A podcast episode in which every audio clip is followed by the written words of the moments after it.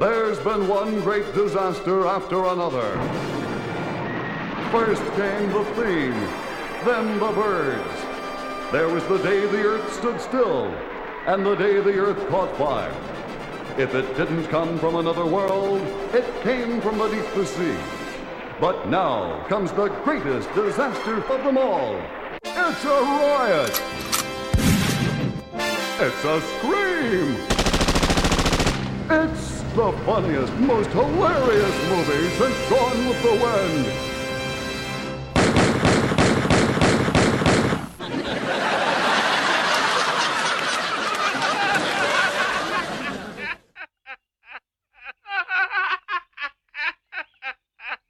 And now for something completely.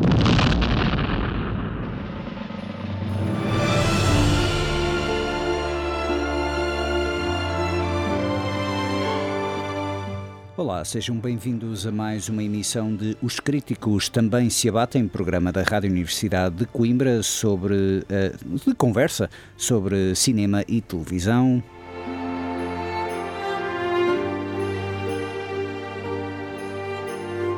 Estive aqui a regularizar durante a introdução, portanto, se calhar não apanharam o olá, exatamente. Isto- este microfone está um bocado eh, instável hoje. Uh, meu nome é Pedro Nora e estou convosco até, uh, espero então, sem problemas uh, durante a próxima hora aqui no estúdio da Rádio Universidade de Coimbra. Comigo não está João Pedro Contrigo, como tens sido uh, hábito nas últimas semanas, mas está outro João, João António Souza. Como estás? Olá, Nora, como é que é? A tua voz está muito melhor do que a minha. Eu realmente Eu tenho aqui de. É, Eu é- acho que o teu, a tua via está a tremer um bocadinho. Quando, me, quando, mete mais, quando metes mais para cima, ela parece que baixa um bocadinho o volume. É um bocado isso. Sim, agora acho que agora já está regularizado, portanto, assim, é, são aquelas coisas de, do- de fazer rádio em direto, É, mesmo um gajo fa- fazendo isto vários anos vai sempre tendo este, este, estes problemas técnicos, as dificuldades técnicas. Ahm, Estamos então aqui para falar sobre eh, cinema e televisão que temos visto no- nas últimas semanas. Eu confesso que esta última semana não tive assim oportunidade para ver muita coisa, estive eh, bastante ocupado. Uh, queria era retomar uma sugestão que eu fiz na semana passada. A semana passada fiz um especial basicamente sobre a inteligência artificial uh, com João Pedro Coutrinho. Logo no início acabei por uh, falar de um filme que é, uh, digamos, a escolha da banda sonora uh, para este ano, que é o Spider-Man Across the Spider-Verse, o novo filme do Homem-Aranha. Coitado do João, agora vai sofrer então por causa destas questões de. não é fã de filmes de DVD, não é? Não, mas eu, tenho a dizer que por acaso estou bastante curioso para ver esse filme, mas eu também ainda não vi o. Nunca viste o original? Nunca vi o primeiro, exatamente. Ok, certo, certo. certo. Mas eu gosto bastante desses filmes de animação que têm saído nos últimos anos. Uhum. Um, esse está na minha lista para ver, mas eu estou a guardar agora para o verão, Certo, certo. é quando certo, tiver certo. mais tempo. Pois, isso também é verdade. E, olha, digo-te já, ah, convenhamos que este novo eu vou recomendar. Pronto, a banda sonora estamos a ouvir é Daniel Pemberton, que também fez para o primeiro filme. E é uma banda sonora que mescla vários géneros musicais, ah, desde o- os fanfares de música clássica orquestrais até música rock, dubstep, a música indiana, tens muitas coisas, ou seja, uma mixórdia de, de géneros musicais e também o filme em si é um bocado uma mistura de vários géneros de animação, era também o que eu ia dizer. É certo que há muitas pessoas que não gostam de filmes de super-heróis, mas têm, gost- gostam imenso destes filmes, do, do Into the Spider-Verse e o, agora o Across the Spider-Verse, uh, precisamente por causa do género de animação. Eu devo dizer que quando fui ver o primeiro Spider-Verse foi um bocado por acidente, porque eu estava a contar, foi na altura do foi no Natal, eu estava a contar ir ver no dia em que Stan Lee fazia anos, que é o mesmo dia em que eu faço anos. E a verdade é que eu era para ver um outro filme, já não me lembro qual, ah, e depois perguntei, mas olha, o do Homem-Aranha ainda está, vai ficar? Tipo, era daqueles dias que era para mudar, digamos, o sim, cartaz. Eles disseram, ah, vai ficar, mas vai ficar dobrado em português. E eu tipo, "Ui, então esquece, não? queres ver já esta é a última sessão em inglês, então vou ver a sessão em inglês. E fiquei ah, absolutamente maravilhado. Isto com o primeiro Spider-Verse, porque a ver os trailers não estava tão ciente que ia ser tão inovador. E entretanto, o o filme já conseguiu deixar um bocado a sua marca. Tens, tens, tem havido outros exemplos desse filme. Por exemplo, eu ainda não vi o último Gato das Botas, que tu me falaste muito bem, mas muita gente me fala que é muito influenciado pelo Spider-Verse, assim como Mitchell vs. The Machines. Uh, e outros filmes que realmente eles têm pegado naquilo que não sabes ao certo se aquilo é desenhado, se aquilo é feito por computador, uma mistura dos dois. Uh, este novo filme mistura, epá, para aí quase uma meia dúzia de géneros de animação diferentes, às vezes todos eles no mesmo fotograma, que é uma coisa absolutamente. Pronto, uh, é, é, preciso um certo talento para conseguir co coincidir aquilo tudo.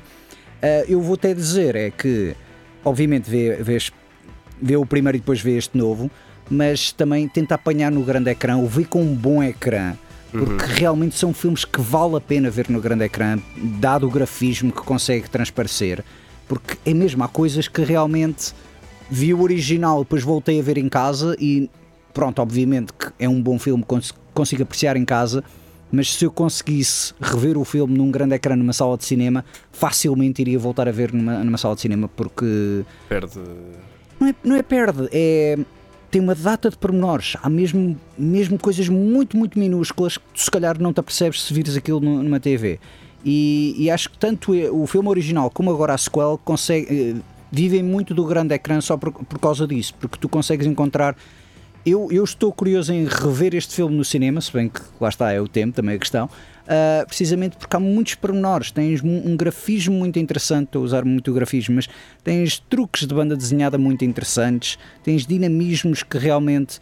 Por exemplo, logo no início do filme, deste novo filme, aparece uma coisa no canto, que é tipo uma marca, que é repentina e é uma palavra, mas eu não te sei dizer qual é que é a palavra, estás a perceber? Ou seja, é daqueles filmes que, se tu queres apanhar tudo, tens de ver umas três ou quatro vezes no cinema, ou então vais ali a um site e. Vais ver os, os fazes, batota. Exatamente, fazes batota e vais ver o YouTube a dizer: Ah, isto aconteceu este, neste fotograma e neste fotograma. Um, devo também dizer que. Uh, há duas coisas que eu também depois quero também pegar acerca deste filme, uma delas também para discutir contigo, mas eu sei que tu também andaste a ver os, os nomeados há uns tempos, visto os nomeados ao Oscar de melhor animação, e, como é certo e sabido, um deles era português, e é aquele orgulho tuga. Uh, o primeiro Spider-Verse foi realizado por dois realizadores que não participaram neste segundo. Uh, neste segundo são três realizadores, uh, que é Cam Powers, acho que trabalhou no primeiro como animador, depois é Justin, Justin Thompson e o terceiro é Joaquim dos Santos que eu sempre achava que era luso-descendente, mas vim a saber esta semana que ele é mesmo português, ele nasceu em, em Lisboa. E isto foi até uma pessoa que até disse que eu não percebo como é que está toda a gente a falar, por exemplo, do Ice Merchants e foi em português e foi nomeado ao Oscar e depois perdeu o Oscar. Este fulano muito provavelmente vai ganhar o Oscar e vai ser o primeiro português a ganhar um Oscar. Também é mais recente, portanto. É, sim, também isso. Mas já está muita gente a falar do filme realmente ser nomeado para o Oscar, a dizerem mesmo que isto é, é um. De certeza que vai ser eu também. Do que eu li, eu li que estava muito bom. É, sim. E é um, não sei, acho que dos filmes de animação, inclusive também dos que tinham saído, ou que foram nomeados agora para, para os Oscars, para a edição deste ano, um, parece que transcendem muito a própria animação. É. Uh, não são só filmes de desenhos animados com uma história para, para pessoas mais novas. Sim, sim, sim. Este professor quer dizer. Mas aqui o engraçado, sabes o que é que é? É o facto de. É, é para miúdos e graúdos. E eu passo a explicar também porque. Lá está Uh, Into the Spider-Verse, Across the Spider-Verse e o terceiro, que irá concluir a história, Beyond the Spider-Verse é efetivamente uma saga de multiverso, ou seja, universos paralelos com várias versões do Homem-Aranha. Uh, e o que é que sucede? Este segundo consegue pegar um bocado naquela ideia que tu tens deslocada do Everything Everywhere All at Once. Só que, por ser um filme para crianças, direcionado para crianças, torna muito mais acessível essa, essa, essa temática, porque não é propriamente fácil explicar o multiverso. Eles conseguem, por causa disto e por causa do dinamismo que consegue transparecer e ser um, vá, um desenho animado, bonecos, uma coisa assim do género, realmente consegue vender um bocadinho melhor uh, a ideia do multiverso. Até porque, lá está, cada universo diferente tem um estilo de animação diferente, as personagens mexem-se de uma maneira diferente. Tem, Sim, um... tem uma marcação definida de Sim. Universo para universo. Exatamente, exatamente. Tens um universo, tens um Homem-Aranha que é da Índia, depois tens um Homem-Aranha que é punk. O Homem-Aranha punk tem um visual absolutamente espetacular porque. Tem um Paul da Fred Perry. É, não, é, opa, é uma personagem que parece ser feita por pedaços de fanzine, daquelas fanzines uhum. tipo do it yourself dos punks, Sim. ou seja, vários pedaços de papel rasgados e mexe-se e à medida que vai mexendo os papéis também vão, vão se mexendo. É, é, é, muito engraçado, por acaso é uma coisa muito. Depois a maneira dele falar, ele é, é o Daniel Kaluuya que dá a voz e ele fala muito aquele aquele punk de Camden, que é aquela coisa do ah, uhum. tens de ir contra o estabelecimento e os fãs são todos idiotas, não, não te podes conformar com os outros e tal. E, e, e funciona muito bem, uma, uma, voz por acaso muito, muito bem escolhida.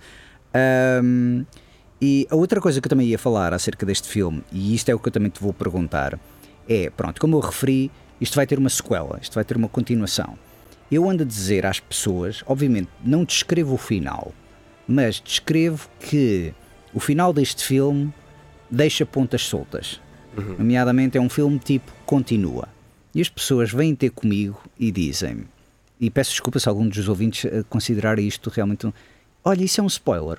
Tu consideras um spoiler se alguém chegar ao pé de ti, não dizer como é que é o final, mas disser, olha, isto é um continua, ou vai continuar no próximo filme. Tu consideras isso um spoiler? Acho que não. Porque acho que não me vai, não me vai impedir de desfrutar do filme.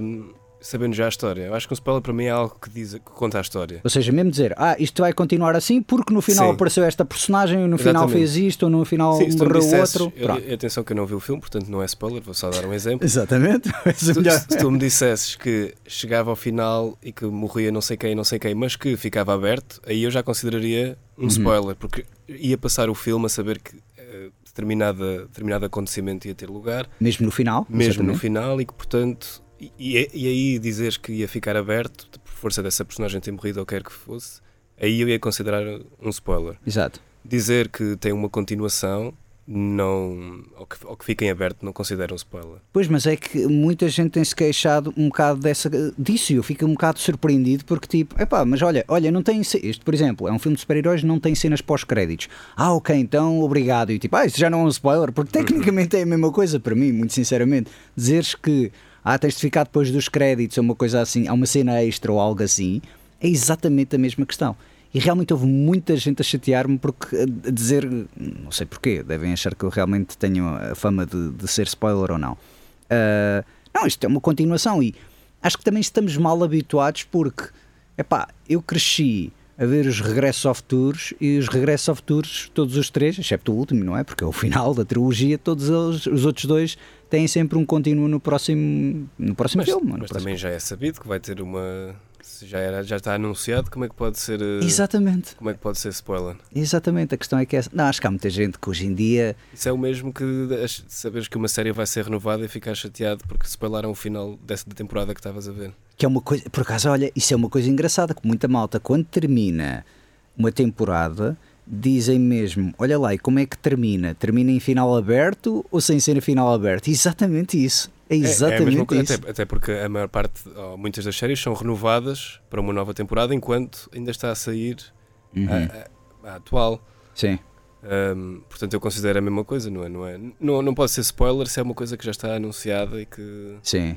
Se bem que há alguns algumas séries, alguns casos de séries em que às vezes está a terminar uma temporada no último episódio e eles dão uma guinada para o lado para que aquilo até podiam concluir bem, mas dão uma guinada para o lado mesmo à última da hora para ver se epá, se nós mantermos aqui com aquela coisa do cliffhanger e se continua ou não, vão-nos renovar e depois ah. não renovam Sim, mas aí, mas, aí, mas aí também é money grab. É, é um bocado isso. Aí é estender, porque eu, eu, acho que isso é um problema de muitas das séries, principalmente as americanas, também são as que eu consumo mais. Uhum que se estendem por demasiado tempo. É verdade. E, e, e perdem a piada em muitos casos. Na maior parte dos casos, eu acho. No, das séries que eu vi que tinham várias temporadas, mais do que, sei lá, três ou quatro, ah, penso que quase todas começam a perder a piada, precisamente a partir da terceira, da quarta ou da quinta. Mas eu também, por exemplo, tu, tu chegaste a ver Sopranos, já viste Sopranos? Sopranos. Eu adoro a maneira como os Sopranos, isto não é spoiler, como os Sopranos terminavam cada temporada. Todas as temporadas de Sopranos é início, meio e fim. Uhum. Porque mesmo quando parecia que uma temporada ia terminar e depois, tipo, oh, tenho de ver a, a, próxima temporada, a temporada a seguir, eles pegavam no facto do episódio final da temporada anterior, mas nunca retomavam tipo do ponto, do ponto onde tinham deixado. seja, são histórias diferentes, eram, eram tomos. Sim, era, era exatamente isso, eram tomos. De, completamente distintos da mesma saga.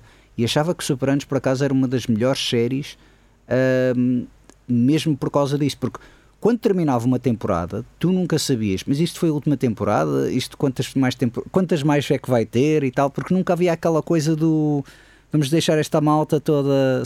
Não é como Succession, não é como Six Feet Under, se calhar, eh, o Game of Thrones, em que no final da cada temporada deixavam as pessoas todas ansiosas pela, uhum, próxima. pela próxima. Superando já tinha mesmo aquela força e a confiança de pá, olha, terminámos esta parte da história. Também por isso é que foi revolucionário na altura, não é? Uma das razões, de certeza. É, é que... Forma de contar a história. Sim, sim, sim, sim, também é. Antigamente, isto vou falar mesmo como um gajo muito mais idoso, mais idoso do que tu, uh, antigamente era engraçado que os episódios de continua entre temporada indicavam que estavas entre temporadas. Precisamente por causa disso. Tu tinhas, sei lá, uh, Star Trek Next Generation ou X-Files eram episódios soltos e depois o último episódio da temporada era a parte 1 um, parte um de uma coisa Ai, e essa parte 2 era o primeiro episódio da temporada seguinte. Que era horrível, meu. Isso parece-me horrível pelo tempo que terias de esperar para é... de facto sair a segunda parte. Não, mas o pior é que tipo, tu estavas. Havia muita gente que às vezes saltava a temporada inteira porque era tudo episódios soltos e depois viam o último episódio, viam somente os últimos episódios da temporada, ou primeiros da temporada seguinte, porque eram as partes importantes da história, salvo seja, que era um bocado ridículo. Sim, isso aí é só. Isso é como ver. É como, não, eu não percebo, por exemplo, o meu pai faz imenso aquilo que é estar a, a, a, ver televisão, apanha uma série a meio e fica a ver. Um episódio a meio. Ah. E não, não se preocupa sem saber o que é que já aconteceu ou não, estás a ver? Continua só a ver. Sabes que eu tenho muitos filmes em que uh, eu não faço a mínima ideia do nome do filme, precisamente porque eu apanhei o filme a meio. Pronto, quando eu era pequeno não havia gravações automáticas, nada disso. E então, muitos filmes que eu fui descobrindo os nomes. Uh, porque chega ali uma parte do filme, o terceiro ato, qualquer coisa, eu já vi isto, meu. Sim. Mas lá está, como eu apanhava os filmes a meio, tipo, pronto, ok, este filme parece ser giro, vamos continuar, a, continuar em frente. Eu não reconhecia atores, isso, não fazia Isso também me acontece com alguns filmes que eu vi com, com o meu pai. Pois. Alguns filmes que eu estou a ver e de repente penso, eu lembro-me lembro desta cena de algum lado e tenho de ser de certeza de, é. desses momentos. Hoje em dia não, hoje em dia uma pessoa vai ver o que é que está a dar, que é o nome disto, e depois volta Sim, atrás. Depois voltas atrás. Vais ao IMDB, vais ver, vais ler o resumo todo no Wikipedia e depois é que começas a ver o filme, que é um bocado ridículo. Mas Por acaso eu tento, eu tento evitar uh... ler muito na, na net. Eu, eu uso eu guio um bocadinho pelo letterbox nesse aspecto, porque eu sou eu penso um filme é um compromisso relativamente grande uhum. e então quando eu faço uma escolha de um filme que eu não conheço, eu quero não, não preciso propriamente saber a história, mas quero só saber se o filme pode valer a pena ou não. Uhum. Portanto, eu normalmente vou ao Letterboxd, eu tenho uma a minha regra é se o filme tiver menos de 2.5 de avaliação, okay. eu posso ver na mesma, mas preciso ter uma confirmação de alguém que eu conheça ou, que, eu, ou que eu siga para me dizer se vale a pena ou não, porque senão avanço para, para o seguinte. Está certo. Uh, e por acaso, duas coisas a apontar, já que pegaste nisso no Letterboxd. Uh, o Across the Spider-Verse, durante um ou dois dias, foi o filme mais bem cotado do Letterboxd de sempre. Acho que, que teve 4.8 ou 4.9. Até havia, até havia utilizadores que estavam a fazer avaliações do. Come and See, que era, acho que é o outro que está mais elevado. Uh, não, 0.5. É, sim, sim, sim, sim. Era. Ou Parasite, já não sei, era um desses dois. Não, é que já foi o Parasite, já foi o Everything Everywhere. Neste momento é o Come and See ou o Padrinho. É um uhum. desses dois, já não sei qual. Mas eu vi, foi uma crítica do Spider-Verse que é meia estrela. O gajo dá meia estrela e diz não, pá, olha, é o seguinte: isto é 4 estrelas e meia. Isto é um grande filme, sem dúvida. É um filme de animação espetacular.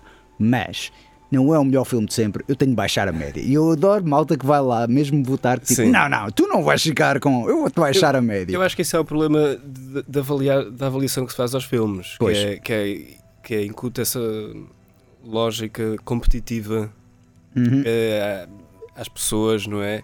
E eu, eu acho que isso é uma ou seja, quando eu digo que eu vou ver se o filme tem menos do que X estrelas ou não, é mais para saber se eu me quero comprometer a ver uma coisa. Porque eu, eu vejo sempre um filme até ao final. Sim, sim, sim. Então, sim, se me quero comprometer a ver um filme que eu posso chegar ao final dos primeiros 15 minutos e não estar a gostar, ou se. Ou se acho que vai, vale a pena passar à frente e de facto, se eu conhecer alguém que já tivesse viste o filme. Certo, ou... mas tens de ver que o gosto é muito subjetivo e se tu fores encontrar um filme que no circuito artístico ou no ciclo artístico é considerado aquela obra-prima e é um pastelão do caraças, uhum. tu vais ver, uau, este filme tem 4.1 e começas a ver e tipo, não estás a apreciar aquilo. Sim, foi isso. Foi, mas... foi a minha história com o Eraserhead, por exemplo. Ok. Recentemente. De David Lynch, yeah. Sim, eu, eu, eu, vi, não vi por causa das, das, das do, do, rating do, uhum. do Letterboxd, vi porque era um filme não é? Sim, exato. E portanto faltava-me e eu, eu vi. E eu gostei da estética e gostei da atmosfera sonora. Mas é um filme de estudante. Eu é. digo aquilo que aqui é um filme de estudante. Porque é um filme de estudante. É, sim. e, e se havia partes em que eu consegui até. Bem, sem entrar em spoilers, mas já uma parte mais avançada do filme em que já tinha aparecido uma personagem mais nova e isso tudo. Uhum. Um, a história e a a, dizer, a, progressão não linear, talvez, da história fez-me ficar de pé atrás, mas lá está, eu não, não consigo parar de ver o. Não paro de ver o filme, é. porque acho que deixa, deixa incompleto uma coisa, até porque eu penso sempre, mesmo que eu não esteja a gostar, à medida que a progressão vai avançando, porque um filme, tal como um álbum, é uma progressão, uhum. pode a qualquer altura mudar a minha ideia que eu estou a ter do filme. Já alguma vez passaste por aquilo que é tipo isto começou muito bem e depois, oh meu Deus, isto terminou tão mal? Porque eu já tive muitas já? dessas experiências em cinema mesmo. Eu também, ainda agora, o último filme que eu vi, que foi para aí há dois dias, foi o Pontypool. Não ah, sei se já ah, viste. Adoro esse filme. Adoras? Adoro a ideia do filme. Pois, eu também. Pois eu, é. eu adorei, até talvez, até talvez ali à marca dos 45, 50 minutos, em que de repente eles perceberam. É pá, sim. Perceberam como é que. Pronto, a transmissão do, do, do vírus. Sabes o engraçado é esse filme é uma peça de teatro. Hum, o filme foi originado como uma peça de teatro. Há muitos anos atrás, até uh, o José Santiago, tu conheces, aqui uhum. da Rádio Universidade de Coimbra, ele estava meio a tentar ver se nós, uh, na sala de pânico, encontrávamos mais pessoas, porque o Pão tipo, ainda tem um bom número de personagens, pessoas a telefonarem, afins. Ele queria fazer algo que era tipo um, um reenactment do Pontypool na Rádio Universidade de Coimbra. Isso era engraçado. Era, só que não tínhamos gente suficiente, ah. não era? tipo, tinhas de obrigar para aí, sei lá, umas 10 pessoas a ver o Pontypool, tinhas de traduzir o guião, tinhas sim, de fazer sim, aquilo sim. tudo. Pronto, havia ali um, muita, muita logística a ter em conta. Um, eu gosto muito do Pontypool, uh, precisamente, mas lá está, sempre que revejo o filme, é um daqueles filmes que eu vi na altura, gostei imenso da ideia li depois o, o mesmo guião para a peça de teatro e continuo a dizer que acho que é uma ótima ideia. E à medida que eu fui seguindo mais a ideia de ser uma peça de radio, radiofónica, de ficção radiofónica e não tanto o audiovisual, eu comecei a perder mais apreço pelo filme. Pelo filme. Não é tanta questão também da história, porque embora a história se desenvolva ali por um pronto, por, por um sítio se calhar um bocadinho mais ridículo, porque coitados, eles tinham ali eles tinham um guião para 60 minutos e depois tiveram de improvisar os últimos, os últimos 20, sim. 30 minutos. Sim. Um, é difícil às vezes transmitir aquilo de, para cinema, sobretudo quando queres fazer um filme de terror, tem de sempre de fazer. Pronto, hora e meia, tem de ser hora e meia. Mas sabes que eu, eu, senti, até eu estava a comparar com um filme que eu vi há uns anos atrás, que não é um filme incrível, mas que, que eu sinto que de certa forma é parecido, que é o Dead End. Uhum. Nesse, e a primeira parte do, do, do filme do Pontypool em que era só eles na, na estação de rádio a receber as chamadas sem terem noção do que é que se passava sem perceber, ao, ao, mesmo tempo que iam depois uh, recebendo a chamada do, do meteorologista. Uhum. Ou seja, essa atmosfera que tu não sabias o que é que estava a passar, é espetacular. mas era claustrofóbica, é muito, é, é, muito melhor do que para aquilo em que o filme avançou. Não, chega à parte em que já estou a ver o que é que se está a passar. É isto, isto, isto, Sim. isto, isto, não é? Exato, isto, isto, isto, isto, isto. E é, é só diálogo a expor o que é que se está a passar que hum, é, não, não, não funciona lá muito bem. Uh, mas é pá, são opções, porque se realmente eles tivessem feito somente a parte inicial, tu terias espectadores que iriam perceber a história e queriam gostar do filme e da história do filme, mas terias outros que é tipo, mas eu não estou a perceber o que é que se passou. Há muita gente que hoje em dia gosta de ter eh, que os filmes Tudo façam a papinha toda. Sim. Exatamente. Christopher Nolan, todos os filmes de Christopher sim. Nolan sofrem disso. Tens sempre uma personagem a explicar as coisas todas e outra a dizer o que é que vai acontecer, se isto o que é que sucede se isto acontecer ou não acontecer, enfim. Estou uh, para ver como é que ele faz com, com o Oppenheimer agora. Ui, eu vi. Que é um biopic. Eu, eu vi o trailer e eu. Pronto, eu também admito que eu não conheço assim tanto sobre a personagem do. A do personagem Oppenheimer, da figura histórica. Sim. Uh, eu lembro-me que nós abordámos ligeiramente na altura em filosofia quando falávamos da questão da legitimidade da ciência, que até, até vimos um filme uhum. falava, já não lembro qual é que era um filme, era um filme sobre, uh, sobre precisamente a, a, a investigação da, da, bomba atómica. Uhum. Uh, aquilo que eu achei é que parecia um daqueles filmes à americana de propaganda é, quase bélica e, e glorificar o. Sim, possivelmente sim, sim, a glorificação da descoberta. Que, obviamente eu sou, tenho muito mérito científico, mas as consequências que advieram daí não. nós ainda, ainda, estamos a sentir agora, não é? É, é um dilema muito interessante, porque realmente o caso do Oppenheimer é, é uma pessoa que desenvolveu uma tecnologia uh, que depois a tecnologia foi levada, digamos, a, a, um uso bélico que acabou por ser o uso mais devastador de todos os tempos. E muita gente diz, ah, o Oppenheimer fez as bombas e depois arrependeu-se. Não, o Oppenheimer desenvolveu a tecnologia e o avanço científico que permitiu a criação de bombas, entre muitas outras coisas, e quando ele se apercebeu que só queriam bombas, é que sim, ele aí sim. ficou, ele próprio ficou um bocado, uh, pronto, teve um, um final de vida um bocadito trágico também um bocado por causa disso, ou seja. Um, eu também confesso nesta coisa, eu, eu estou muito curioso para uh, ver o que é que se vai passar na semana em que estrear o Oppenheimer, porque também vai estrear o filme da Barbie. Barbie. Eu estou mais entusiasmado para ver o filme da Barbie. Eu também, eu Até porque, até porque há dois ou três dias atrás vi um filme da Barbie de animação também incrível. Também já vi esses. Espera, não vi todos, mas as minhas sobrinhas uma vez. Ah, mas eu gostei bastante. E por acaso uma coisa que li uns tempos sobre este, este novo filme da Barbie, da Greta. A Greta Gerwig, sim, exatamente. É que na altura em que eles estavam a fazer uh, os sets Sim. houve uma escassez mundial de, de tinta, tinta rosa, cor-de-rosa. exatamente, exatamente. Eu confesso, a ver os trailers disso, primeiro o primeiro trailer faz referência direta ao 2001 Odisseia no Espaço, que é, fez-me rir, uh, divertiu-me bastante, e então eu disse, sim senhora, mérito para quem está a fazer a publicidade daquilo. E depois quando eu vi o trailer propriamente dito acerca do filme, muita malta está a dizer, ei, Marco Robbie e o Ryan Gosling e a Dua Lipa e o Shang-Chi e a Isa Ray e este e aquele outro. E eu fico, isto parece um filme do Wes Anderson. Uhum. E eu, mas parece um filme do Wes Anderson divertido, porque os filmes do Wes Anderson, embora ele tenha um humor muito próprio, esse humor é também muito estático. Ele parece que as pessoas, tipo, não te mexas, não respires, fica assim, não me, não me estragues, digamos, a, a estética, a simetria. Esta Barbie parece estar a pegar um bocado nisso, mas diverte um bocadinho mais, tenta-te divertir um bocadinho mais. Parece uh, ser, digamos, a direção principal que a Gerwig está a dar aos atores. E, obviamente, lá está, que vai ser um grande filme. Quem sabe, às vezes os trailers enganam. E quantas é, vezes já? Tu viste, viste o segundo trailer que saiu entretanto? Da Barbie confesso que já não vi mais nenhum. Vi, não não vi vejas, dois. então? Não, não, vi dois. Ah, viste dois? Vi o primeiro, que é o de 2001, e vi o segundo em que realmente mostra um bocado... Sei que entretanto saiu um terceiro, mas okay. pronto, sim. Então não vejas o terceiro, que eu penso que é esse que ainda não viste. Conta demasiado a história? Conta demasiado a história. Eu evito... É o seguinte, quando eu já estou convencido a ver um filme, eu escuso de ver mais trailers.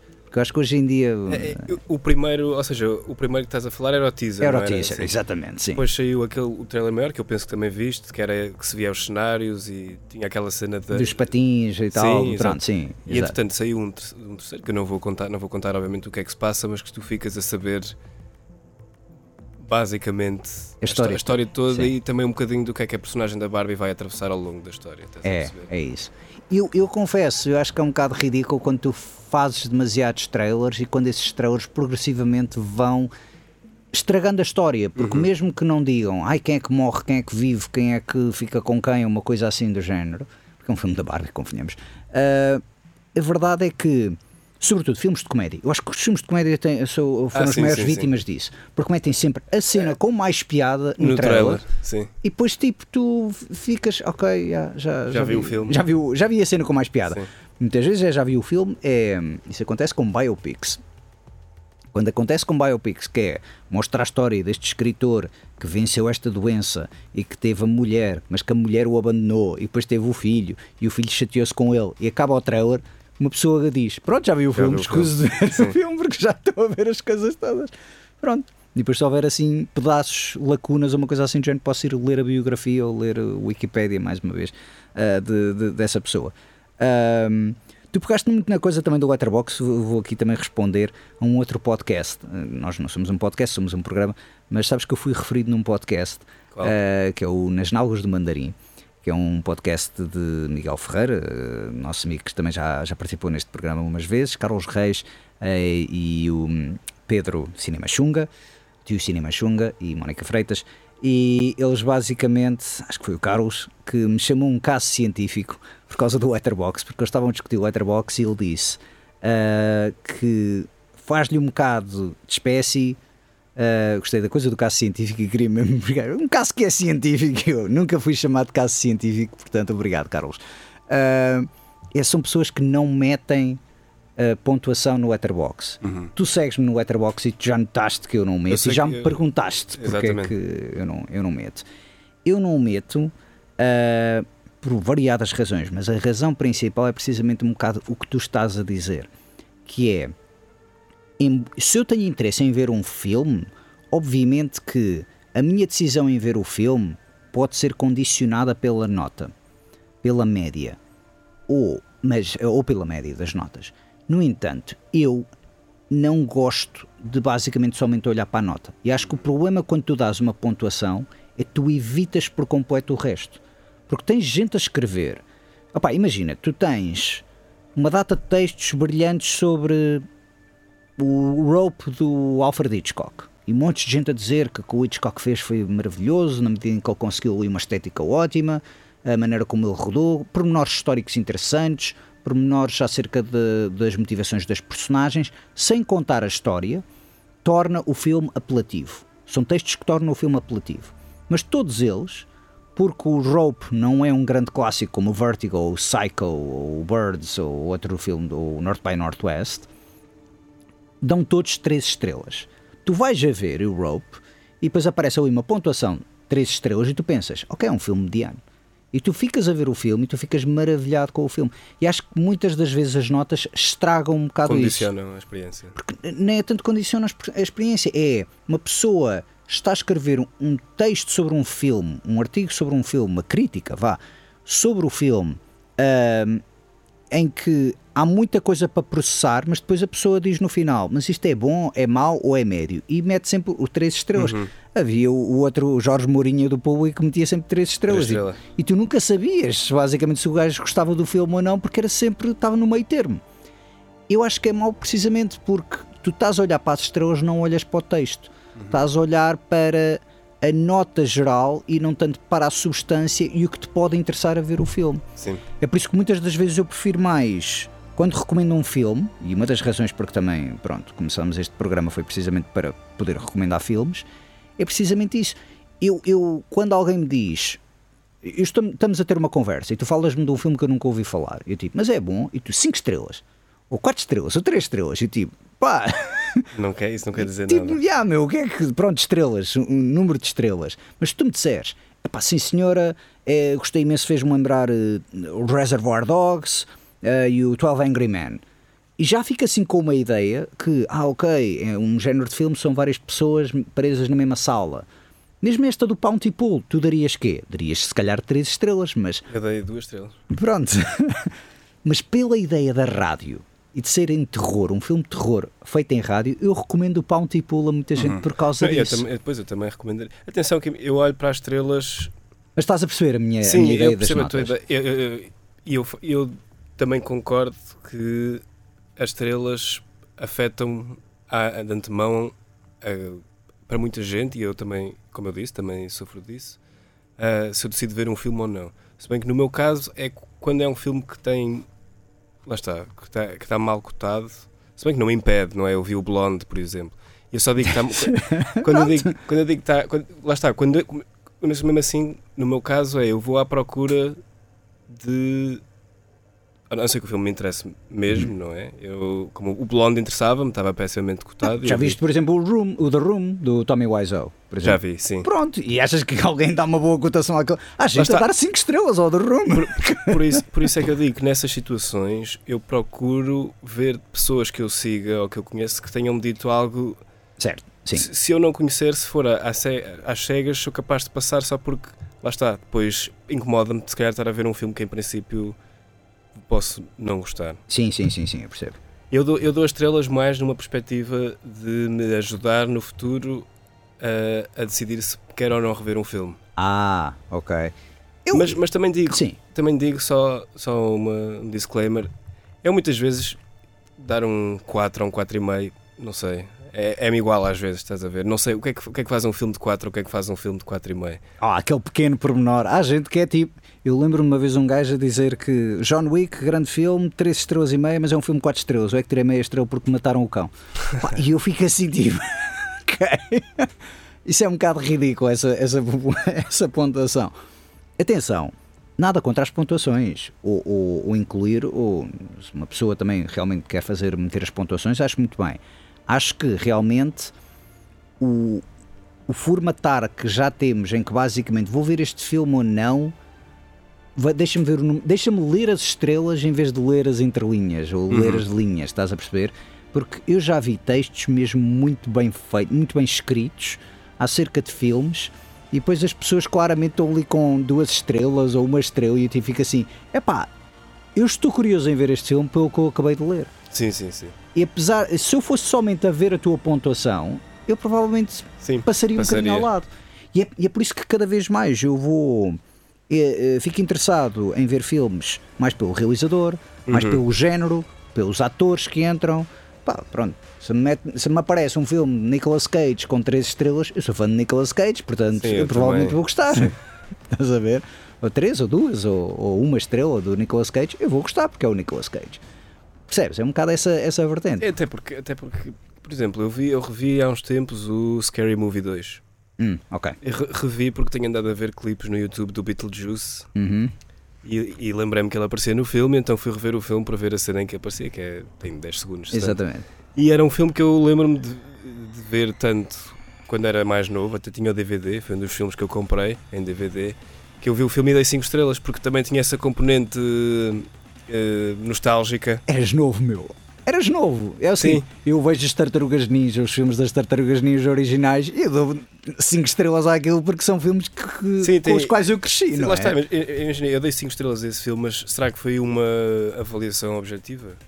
Eu acho que não, não posso dizer, porque é um filme que eu, eu à partida já sabia que eu ia adorar, porque eu lembro-me de adorar do filme quando era Certo, certo. Minto, não digo 5 estrelas, não dou, lá está, não dou Sim, estrelas. Não mas, não, dou uma avaliação. E acho que isso é uma avaliação muito gira também do Letterboxd, que é os corações. Ah, sim, que é literalmente aquela coisa do eu gosto. E é um bocado mais a coisa que tu estás a falar, de eu se calhar olhar para a minha lista do Letterboxd eu tipo, o que é que eu quero rever? E eu mais depressa começo a tender para os que têm corações, uhum. porque são filmes que eu gosto. Não quer dizer que sejam bons filmes ou maus filmes, porque de acordo com a minha família eu não vejo bons filmes. Tudo que eu vejo é mau. Uh, mas realmente são filmes que é tipo, ok, eu lembro-me de ver as Tartarugas Ninja quando era pequeno e gostar dos filmes de Tartarugas Ninja. Vamos ver, então, vamos rever este filme. Pronto, e há filmes, mas está, o Hitchcock também, o Rope, se calhar acho que também meti um coração nesse. Agora, é também um, depende um bocado também da minha memória, estás a perceber? E a minha memória também não está a ficar para o melhor. Uh, dito isso, já estamos com para aí quase 40 minutos de conversa. Eu agora faço-te a pergunta que geralmente devia ter feito logo ao início: que é, o que é que tu andas a ver? Falaste do Paulo Tipo, mas andas a ver assim. Olha, algum... eu até ia falar contigo de uma série uhum. uh, que é o The Idol. Não sei se já foste ver. não, ainda não. Uh... É o seguinte, eu era para ver o primeiro episódio e disseram-me isto é o pior primeiro episódio. Eu fiquei mais curioso para ver. Já me disseram só para ver o episódio piloto, que aquilo é mesmo mau. Eu, eu, a minha opinião é assim, eu achei o segundo, é que só saíram dois porque vai saindo um por semana. Ok, ok. Eu achei o segundo episódio bastante pior que o primeiro. Ei. Mas a série em si é muito fraca. Eu acho que tem a estética, isso é impecável. Tu uh, és fã, aquilo é do criador do Euphoria e tu és fã do Euphoria. Eu sou fã da primeira temporada. Ah, ok, sim, és tu que. Exato, tu não gostaste da segunda. Eu não temporada. gostei da segunda. Sim, e eu, sim, acho, sim, eu acho que, esse, que, é, que The Idol tem, algum, tem os, alguns dos mesmos problemas que teve a segunda temporada de Euphoria. Nomeadamente, e talvez o mais grave, é uma, um guião muito fraco. Uhum. E, e, isso, e isso depois reflete-se bastante em alguns dos atores que já são atores mais experientes. Ok porque o The Weeknd é um ator péssimo. Não é um, não é um ator. Não é um ator, não é um sim, ator. e aquilo até a série é financiada por ele. Aliás, a série foi reescrita. É um projeto de vaidade dele. Sim. Sem dúvida, é um, é um vanity project Mas dele. de dizer que ele é muito mau ator e eu tenho visto as discussões na internet as pessoas as pessoas dizem que ele é mau ator e uma das porque ele faz uma personagem, desempenha uma personagem de um creepy, assim, pessoa É, um cantor. Ele quer ser meio. eh, pronto, e há muita gente que às vezes diz: Eu quero ser um, um ator, vou fazer uma personagem interessante. O que é que é uma personagem interessante? É uma personagem que é um vilão, um personagem escroso, porque diz: Ah, eu na verdade eu sou uma boa pessoa, mas deixa-me aqui representar este psicopata. Só que eu acho que a personagem está tão desprovido de qualquer hum, característica redentora. Certo, eu só ouvi falar de, primeiro, a, a rapariga que é filha do Johnny Depp, Lily Rose. Lily Rose Depp, que coitada, que ela até tinha potencial para ser boa atriz. Eu, muito sinceramente, não estou a ver assim mais nenhum filme ou série que ela tenha feito. Eh, Vi é fotos porque realmente é uma rapariga, pronto, que aparece muitas vezes em anúncios de perfumes ou revistas ou Sim, ela afins. era a cara da Chanel há uns anos atrás. Exatamente. Sim. E, mas nunca tipo dizia uau que grande atriz deixa ver o novo filme porque entra a Lily Rose Depp. Ah, mas toda a gente a dizer coitada ela realmente está aqui um bocado a matar a carreira dela parece. Ah, e o The Weeknd muita gente está a rir-se porque tipo é pá um pouco como o Michael Jackson. Quando o Michael Jackson entrava num filme tu ias ver aquilo porque era um projeto de vaidade do Sim. Michael Jackson em que ele estava a torrar dinheiro para ser aquilo ser vistoso não era porque o Michael Jackson era bom ator Não, é, que- não é? é- é- é quase cómico o papel de personagem asquerosa que ele faz. Hum. Tu não, não o vês nele uma, uma personagem asquerosa. Ele, ele diz, ele diz as frases mais ridículas com uma cara que não tem expressão. Estás ok Nem, sequer consegue mostrar assim um ar de.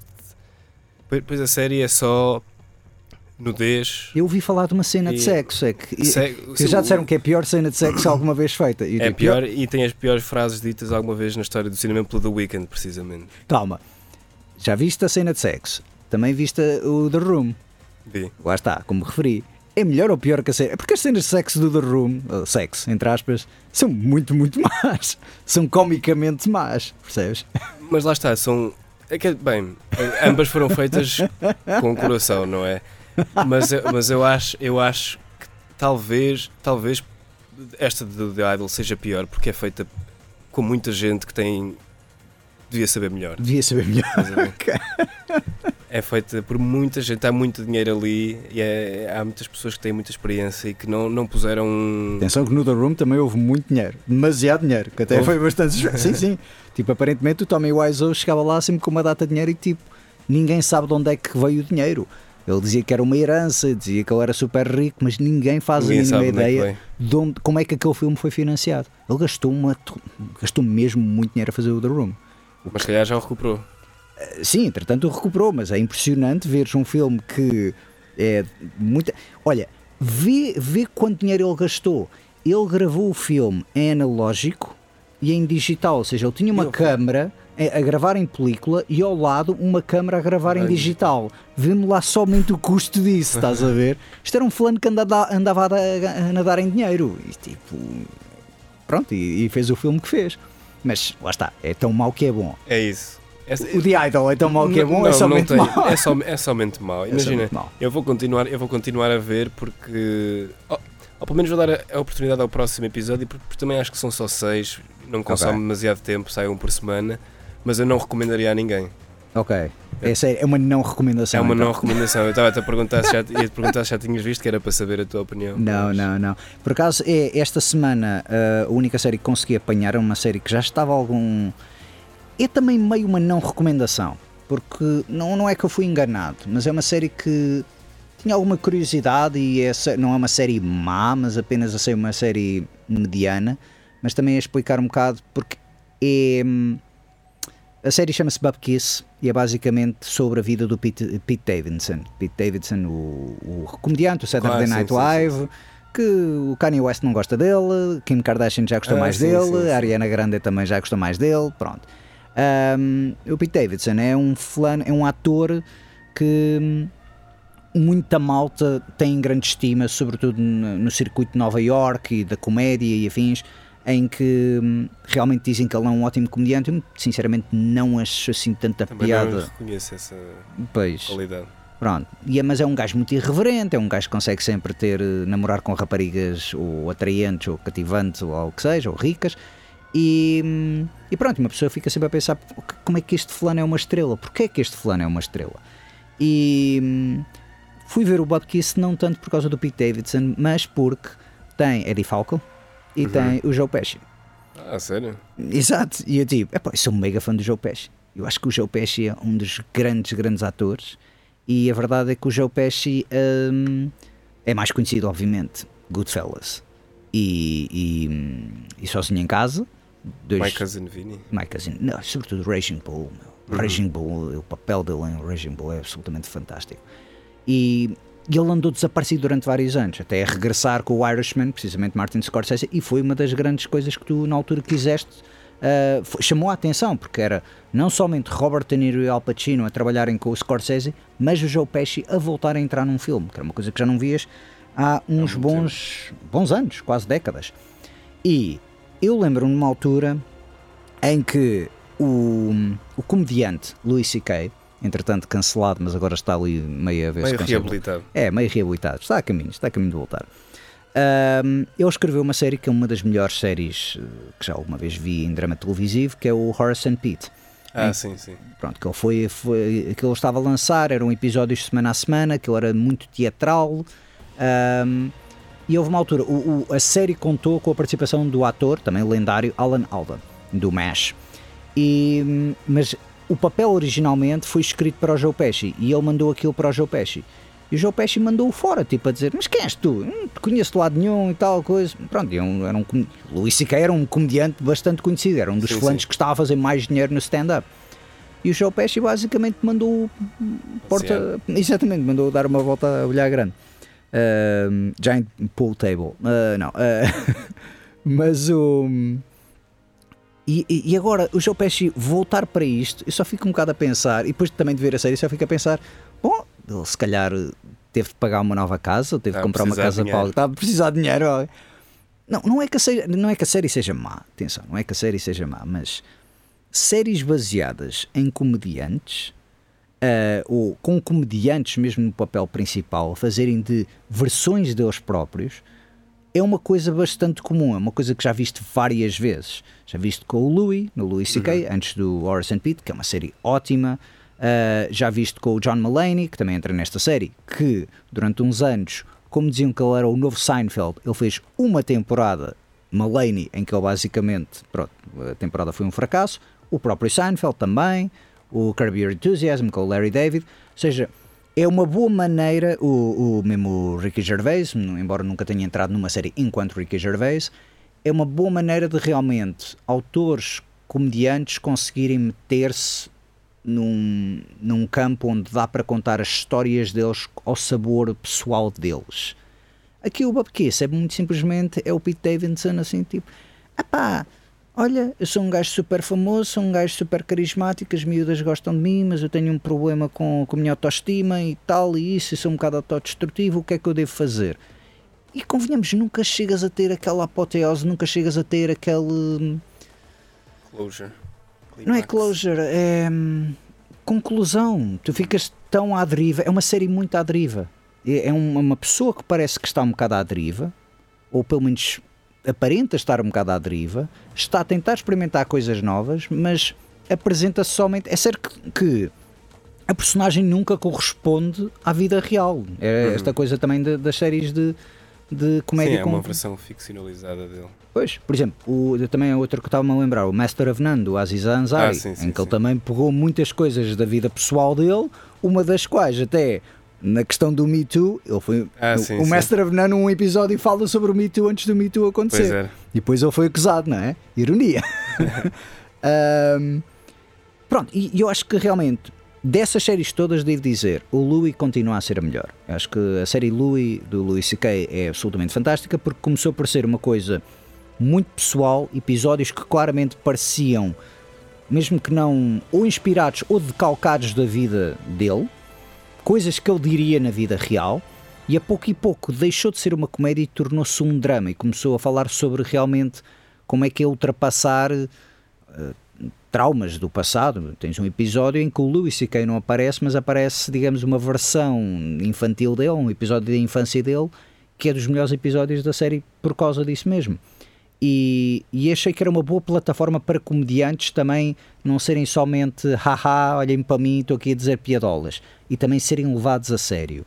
Mas neste do, do Bubkiss, vou ser sincero, sobretudo por causa também do talento que estava ali um bocado envolvido, estava à espera um bocadito mais. Não é má, é como eu digo, a série não é má, mas no meio de tanta coisa que tu tens hoje em dia, olha, o o que já falei isto há umas semanas, o Barry do Bill Hader, uhum. acho que é muito mais impressionante precisamente porque o Bill Hader aí não, não faz dele próprio, mas conseguiu usar essa série para crescer enquanto ator. E acho que aqui o Pete Davidson está assim um bocadito tipo. Ele também está acomodado, não é? Porque ele farta-se fazer dinheiro, de certeza, portanto. É. Ele só, ele só precisa de continuar a aparecer, acho eu. É, é um bocado isso, a questão é essa, é que ele, ele está, está, somente a aparecer, é, é um bocado essa coisa, tipo, olhem para mim, quando, já não, quando já não tens de preocupar em, em ser reconhecido, não é? é certo, mas ele também há, tem ali partes em que ele diz: Ah, eu não gosto de ser reconhecido, mas metade da série é ele basicamente a tomar café, é ele ir aos correios, é ele a fazer coisas e as pessoas ah, és tu, eu adoro-te, ou és tu, eu odeio-te. Quando tipo, ninguém fala assim tipo na vida real, sim, tipo, sim, sim. eu não sei quanto a ti, mas eu acho que não, eu não costumo andar quando eu vejo uma celebridade, não vejo muito, ocasionalmente, não é? Uh, mas quando vejo uma celebridade, eu não digo a uma pessoa, eu adoro-te, ou então eu odeio-te. Não, se por acaso gosto da pessoa, olha, peço desculpa incomodá-lo, mas é só para dizer que, pronto, até gosto do seu trabalho. E no máximo, adoro-te dizer odeio-te seria uma coisa. É uma coisa muito americanos, muito Nova York. Tipo, ah, não gostei do que tu disseste nisto, nesta coisa e tal. Os americanos são muito mais cabeças sim, quentes também, nisso. Sim. Eu também não chegaria ao pé de alguém e dizia Eu... É, não, tens, porque tens o Starstruck. Acho que não diria Sim. nada porque ficava assim, tipo, uh -huh, ok, tá bom, obrigado. Tchau. Aliás, eu, pois eu não diria nada porque eu nem queria incomodar, acho eu. É, é um bocado. Eu ficava isso. a ver lá ao fundo e depois, e depois mandaria uma mensagem e dizer assim: Ah, não acreditam quem é que eu vi hoje. Já. Yeah. Era isso. E foste falar com ele? Não, não. claro que não. Mas pronto, este Bubkiss realmente foi uma série, é um original de Peacock, uh, ou seja, imagino que esteja no Sky Showtime. Um, e, e, é como eu digo, eu fui ver isto, mas eu fui muito, muito atraído por causa do Joe Pesci. Eu sei que isto Joe é a coisa mais estúpida a se dizer, mas vi uma série porque eu pensei mesmo: epá, se o Joe Pesci já recusou entrar numa data de filmes ao longo dos anos do Scorsese, do Coppola, dessas coisas, e agora entra nesta série. Se calhar esta série tem um bocadito alguma coisa, coisa. Que, não, claramente. Ou foi por favor de família, ou foi por dinheiro, ou foi por, para ele pagar uma casa nova.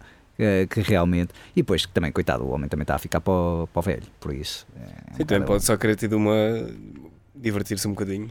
É, também às vezes uma pessoa também quer se entreter, mas há atores uh, que eu gosto quando um ator às vezes uh, reforma-se e, e, quer fazer as coisas dele.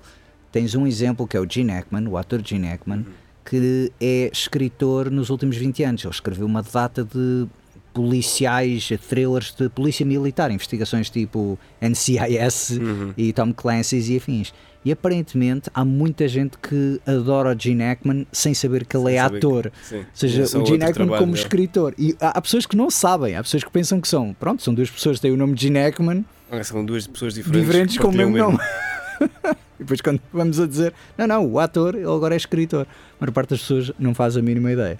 Portanto, um, e pronto, foi esta a minha não, não é bem não recomendação. Lá está, se gostam de Joe Pesci ou se gostam do Pete Davidson e gostam deste género de sitcoms uh, centradas num comediante e o comediante a andar na vida real dele, salvo seja, ou na, na, naquela paródia da vida real dele, sim, são capazes de gostar desta série. Agora, não é aquela série como, por exemplo, Barry ou, ou Succession ou o The Idol certamente também não será, mas o The Idol se calhar vai chamar mais a atenção de tão mal que é feito. Sim, é até, até, porque já foi anunciado, ou pelo menos saiu um rumor de que não iria ser renovado para uma segunda temporada. Ah, o Weekend também depois tem de fazer, ah não, tenho de me dedicar à música, eu vou deixar de ser o Weekend e vou a fazer um novo projeto musical. Mas sabes que eu, eu acho que a série tinha potencial se não se focassem na personagem do The Weeknd e hum. se focassem na personagem de Lily Rose Depp, que tem aquela história de uma estrela pop que teve um colapso mental, teve problemas de dependência e a morte da mãe, etc. E se explorassem um bocadinho essa, esse, esse regresso dela à indústria, ao mesmo tempo que luta com esses demónios. Ok, eu vou-te recomendar então um filme, que é o Vox Lux com a Natalie mas Portman. eu vi esse filme eu não. Ah, mas é exatamente é. o que tu estás a pegar. Pois é, é exatamente mas, tem conteúdo. Tem, tem, tem, um, tem, um conteúdo, tem muito mais conteúdo do que a história desta personagem misturada com uma personagem creepy que não sei as motivações dela, não é? Porque estamos na segunda, no segundo episódio, mas Sim.